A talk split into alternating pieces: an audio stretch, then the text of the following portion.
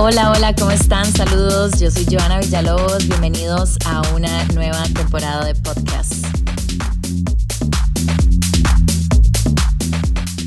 Hola, saludos, bienvenidos a un nuevo episodio de podcast. Hace rato quería hablar de la inteligencia artificial, pero nunca creí que me fuera obligada a hablar sobre esto en un episodio. Quiero abrirles un poco mis sentimientos, expresarles cómo me siento y más allá de eso, entender un poco y explicarles qué está pasando con la inteligencia artificial, porque es algo a lo que le tenemos que tener mucho cuidado, mucho miedo e ir un paso adelante. Hoy vamos a tener a Sophie Webb, que es una amiga gatísima en temas de YouTube, aplicaciones, internet y demás. Y gracias a ella estamos escuchando este podcast. Luego les contaré esa historia. Empiezo contándoles que fui víctima de la inteligencia artificial nunca creí que llegara tan rápido porque sí supe que eso podía llegar a pasar. Eh, sí he leído sobre riesgos que personas, digamos, públicamente expuestas y hasta personas normales que tienen sus trabajos pueden llegar a sufrir. El día de ayer por la mañana me envían una fotografía a través de mi Instagram, la cual salía completamente desnuda, pero que claramente sabía que no era mi cuerpo y que era una foto que habían agarrado de mi Instagram. Bueno, al principio pensé, ¿cómo diablos es esto posible? Luego la chica que me envió el mensaje me dijo que estaba en grupos de WhatsApp, en redes sociales y que la habían hecho con inteligencia artificial en una aplicación que era lo que estaba comentando la gente en ese grupo en el que supuestamente ella estaba. Mm,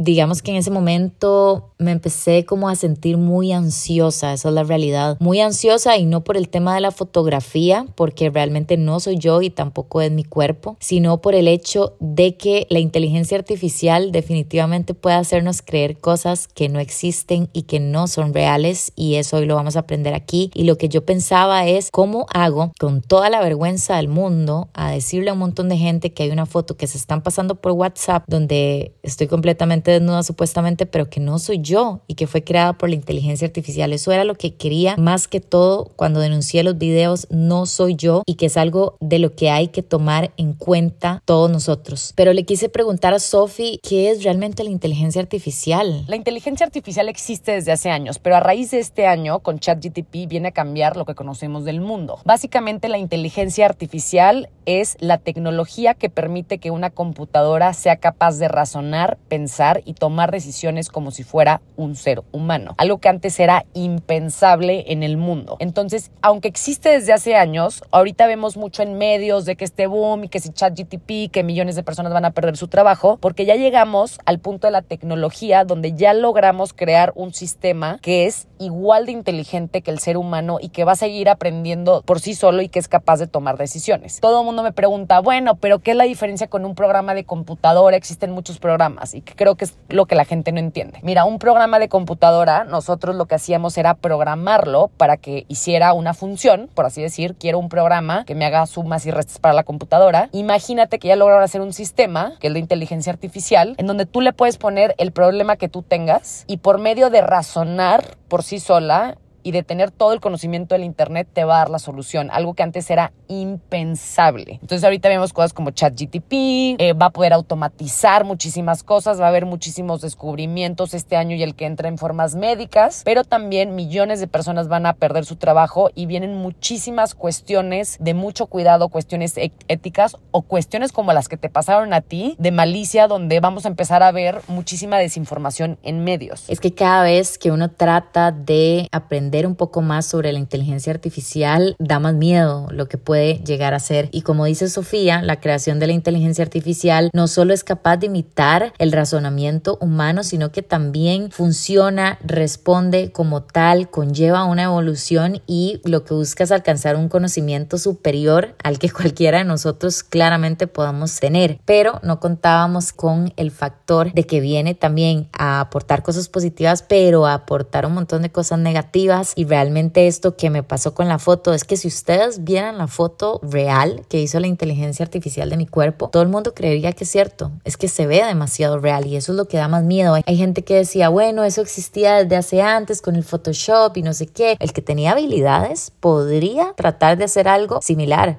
pero es que esa foto se ve demasiado real y ese es el problema de toda esta situación. Ahora te voy a comentar algo que están empezando a hacer en México para que también tengan cuidado en Costa Rica, en donde imagínate que por medio de inteligencia artificial, si alguien te marca y graba de tu voz tres o cuatro segundos, lo puede meter tu voz grabada a un programa que va a clonar la voz, entonces puedes hacer que cualquier persona hable como tú. Entonces lo que están haciendo ahorita es, le están marcando a familiares de que hola, estoy hablando con Joana y Joana dice no, graban la llamada, clonan la voz y luego lo que hacen es con tu voz clonada le marcan a algún familiar tuyo, por ejemplo tu mamá, y pues imagínate que la mamá piensa que le está marcando su hija y te dicen, oye ma, fíjate que se me olvidó, perdí la clave de la tarjeta, ¿me puedes decir cuál era el número de la tarjeta? Necesito pagar algo, oye, ¿cuál era tu número de cédula? Y pues como es la voz del hijo, pues obviamente, entonces así están empezando a ver un montón de estafas en México y es algo súper sencillo de hacer. Me he sentido bastante ansiosa el día de ayer y de hoy porque aparte de que un montón de medios de comunicación están preguntando qué está pasando, me convertí en la primera tica a la que le pasa esto y justamente yo en mi perfil hablando una y otra vez de la inteligencia artificial. Es algo realmente más vergonzoso, se siente horrible y además estoy harta de ver cómo nos utilizan para su entretenimiento. A mí me contaron que la foto estaba en grupos de WhatsApp, en redes sociales, en foros y demás. Y esto es lo más preocupante de todo. Hay gente y hombres que veo en comentarios de los medios de comunicación que están publicando la noticia. Pasen la foto, de fijo lo hizo para llamar la atención, quiere seguidores, quiere esto, quiere el otro. ¿Hasta cuándo vamos a llegar al punto como sociedad costarricense de darnos cuenta que estas cosas están mal, que estas cosas siguen pasando? ¿Hasta cuándo vamos a tener que educar a la gente para que en serio deje de hacer estas varas, meter a todo el mundo a la cárcel? ¿Cómo va a seguir funcionando esto? Y la inteligencia artificial apenas está iniciando en Costa Rica y en el mundo, como dice Sofía. Y ahora no es solo una cosa de que una foto, de que la vez que agarraron también a Donald Trump, lo arrestaron, se hizo viral y era mentira. Hay muchas cosas que vienen en torno. La voz te la pueden clonar, como decía Sofía. Ya en México están pasando muchísimas estafas. Estamos a muy poco de que todo esto venga como una ola a nuestro país. ¿Cómo nos preparamos para esto? ¿Cómo hicieron mi foto? Mira, ahí te va. Te voy a explicar cómo le hicieron para hacer tu foto. Existen programas de inteligencia artificial que se llaman, por ejemplo, Mid Journey o Dalí, en donde las personas pueden entrar y le pueden decir, quiero que me hagas una foto de un panda surfeando y el programa por medio de inteligencia artificial te hace la foto. O también, en tu caso, lo que hicieron fue agarraron tu foto, la subieron a uno de estos programas y le dijeron, quiero que me hagas esta persona como si estuviera desnuda. Y el programa, pues te hace la persona como si estuviera desnuda y pues obviamente parece que eres tú. Entonces, así como te digo de fotos, imagínate la locura que también puedes agarrar. Si yo agarro 30 fotos tuyas y las meto a un programa y hago un modelo de inteligencia artificial, yo le podría decir, hazme un video porno de Joana Villalobos y te va a hacer un video como si fueras tú, ¿eh? O sea, es impactante la tecnología, lo que ha llegado. Entonces, ahorita en el mundo vamos a empezar a ver un montón de cosas. Alguien agarró una foto de Selena Gómez y puso, hazme una foto como si estuviera ahí y pues la foto se hizo súper viral en Twitter. También existen, por ejemplo, fotos del Papa. Entonces, viene por completo a revolucionar lo que conocemos. Si tú crees que había desinformación, no has visto lo que viene en los próximos meses y años. Madre, qué miedo. Y lo peor de todo es que no hay reglas, no se está controlando, no estamos hablando lo suficiente de esto. Es muy impactante lo que está pasando y lo que va a llegar a pasar. Ni siquiera hemos visto, no sé, el inicio real de lo que está haciendo o va a hacer la inteligencia artificial. Muchos me decían en mis stories que, de hecho, gracias, gracias a todos los que me enviaron mensajes dándome su apoyo y de alguna forma diciéndome algo que me ayudara, porque realmente yo creo que a veces cuando uno está expuesto públicamente y pasa una situación de estas, una polémica, yo se los juro que trato de andarle de lejos a estas cosas, pero si no es una cosa es otra. Y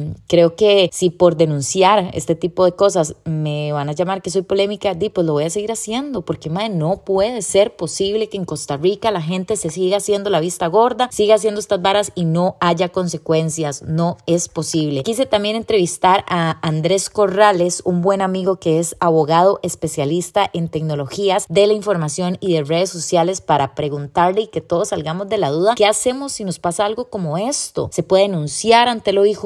¿Hay, hay alguien detrás que pueda ser juzgado de alguna forma o es imposible? Bueno, tenemos que entender que los usos de la inteligencia artificial en el deepfake, que es como se llama cuando suplantan o tratan de imitar a una persona, ya vienen desde algunos años. Habíamos visto un video de Barack Obama donde parecía haber dicho algunas cosas, pero fue creado con ese tipo de tecnología. Sobre esto es importante que sepamos que eso es algo que va va a venir sucediendo eh, cada vez más. Vamos a ver cómo se suplanta la identidad de gente, cómo se pretende engañar a las personas con imágenes creadas por inteligencia artificial. Ya lo vimos hace poco con imágenes del Papa, un supuesto arresto de Donald Trump. Y lo cierto del caso es que mientras no exista una correcta regulación sobre la inteligencia artificial, también se va a poder seguir generando este tipo de infracciones. ¿En qué sentido? Bueno, primero porque las plataformas pueden ser usadas por cualquier persona con cualquier fin debido a la falta de regulación. Lo segundo es que en nuestro país, cuando nosotros sentimos que hemos sido víctimas de un posible delito, em, nosotros como parte actora somos los que tenemos la responsabilidad de acreditar mediante pruebas los argumentos que decimos. Entonces, es muy difícil poder determinar quién fue la persona que utilizó una tecnología de inteligencia artificial para modificar una fotografía, para cambiarle características a una persona y demás, eh, para poder accionar en contra de esa, de esa persona que lo hizo. Entonces, lamentablemente, por ahora, eh, resulta una tarea prácticamente imposible poder determinar quién fue la persona que generó esta imagen y que distribuyó esta imagen y por ende eh, casi que es imposible poder presentarse ante las autoridades y poner una denuncia contra esta persona. Es importante destacar que igualmente podemos presentar una denuncia contra persona desconocida ante el OIJ. Sin embargo, el proceso para determinar quién fue eh, puede ser larguísimo y nunca llegue a nada y además que es costosísimo por el tema de todo el peritaje tecnológico que habría que eventualmente hacer para ir encontrando el rastro de cómo se generó esa imagen. Ok,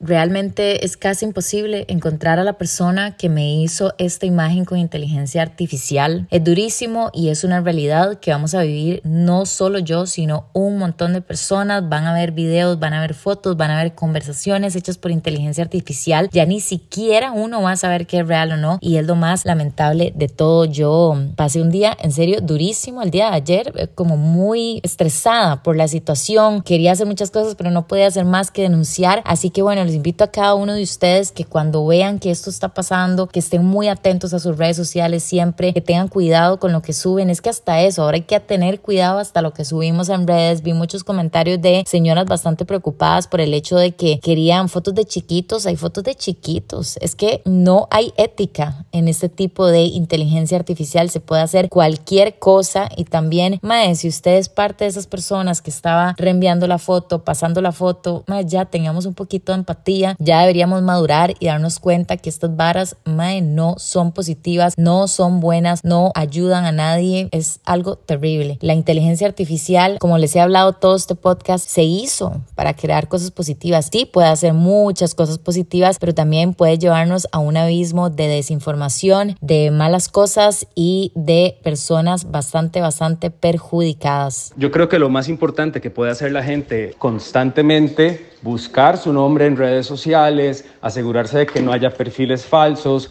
de que no haya información incorrecta, inexacta o que de alguna manera nos pueda difamar para tomar acciones. Tenemos que entender que en algunos casos, por ejemplo, ante las plataformas de redes sociales, nosotros podemos presentar denuncias frente a la empresa que administra esa plataforma para que el contenido infractor sea removido. Lamentablemente, en los casos de mensajería como WhatsApp, donde esa imagen se va compartiendo mediante conversaciones privadas, sí resulta mucho más difícil poder hacer algo. Entonces, realmente es poder monitorearnos en redes sociales constantemente, poder actuar en los casos en los que se pueda y también cuando detectamos una infracción, una imagen sobre nosotros que no hemos autorizado o que no somos nosotros, pues también notificarle a toda nuestra comunidad para que estén al tanto por si eventualmente alguna persona les contacta con la intención de estafarle o cometerle algún otro tipo de delito. Ahora, no todo está perdido, no todo lo de inteligencia artificial es malo, o sea, la inteligencia artificial de hecho al revés, es una herramienta que si la sabes utilizar puedes hacer que en tu trabajo sea súper productivo. Van a venir muchísimos avances en la medicina, en la tecnología,